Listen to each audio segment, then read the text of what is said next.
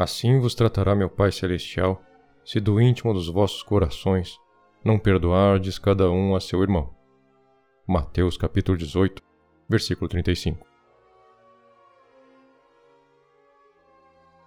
No Evangelho de hoje, Jesus Cristo compara o reino dos céus a um rei que quis tomar contas aos seus servos.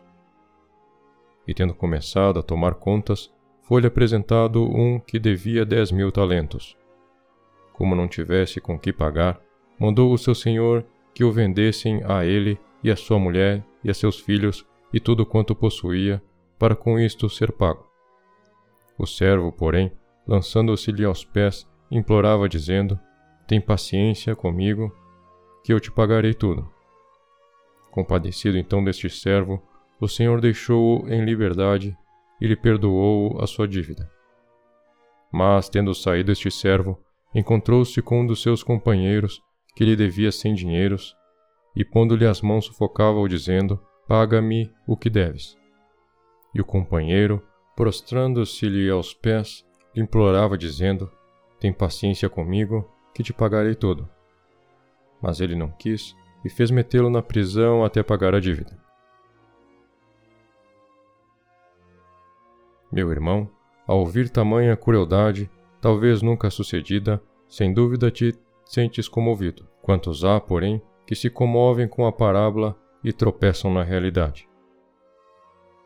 Com efeito, Jesus Cristo, figurado pelo Rei, mostra-se no tribunal da penitência tão misericordioso para com os cristãos que basta um ato de contrição para lhes serem perdoadas todas as culpas, representada pelo débito enorme de dez mil talentos.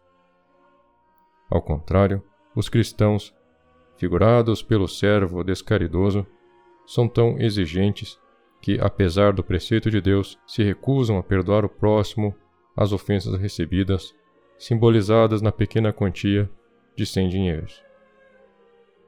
Não te quero julgar réu de tamanha desumanidade. Examina, porém, se não és porventura do número daqueles que, deixando-se dominar pela ira, querem que para com eles se use paciência, sem que eles a tenham de praticar com os outros. Isto é, julgam com rigor os pequenos defeitos dos outros e exigem condescendência a respeito dos próprios defeitos, que são muito maiores. Coisa assombrosa, diz o eclesiástico, o homem, um bicho da terra, guarda rancor e quer vingar-se de um seu irmão, e depois atreve-se a implorar a misericórdia de Deus. Quem poderá interceder para obter o perdão dos pecados deste temerário? Eclesiástico capítulo 28, versículo 5. Talvez haverá muitos que rogarão ao Senhor que julguem sem misericórdia a quem foi misericordioso. Tiago capítulo 2, versículo 13.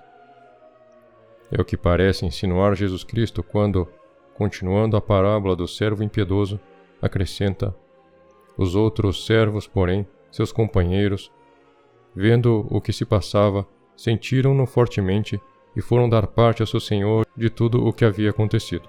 Então seu senhor o chamou e lhe disse: Servo mau, toda a dívida te perdoarei, porque me rogastes. Pois não devias também compadecer-te do teu companheiro, como eu me compadeci de ti. Indignado, entregou-o a seu senhor aos verdugos até pagar tudo o que devia. Assim vos tratará meu Pai Celestial, se no íntimo dos vossos corações não perdoardes cada um a seu irmão. Ó Jesus, meu divino Redentor, visto que por palavras e por exemplos me ensinastes a amar os seus inimigos, a fazer bem aos que me odeiam a rogar aos que me perseguem e caluniam, eis que agora, prostrado na vossa presença, resolvo seguir sempre, em todas as coisas, esses ensinos santíssimos. Sim, meu Jesus, por amor de vós, perdoo a quem me haja ofendido, e peço-vos que também lhe perdoeis. Dá-lhe prosperidade nas empresas, aumentar-lhe as riquezas, cumpre-lhe os desejos e, sobretudo, inspirar-lhe no coração sentimentos de caridade e de paz, a fim de que, extinta toda a discórdia, possamos unanimemente servir-vos neste mundo e gozar de vossa presença no outro.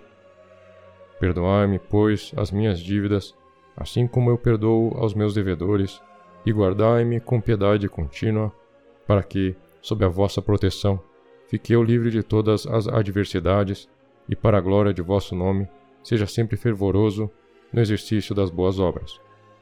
Doce coração de Maria, sede a minha salvação.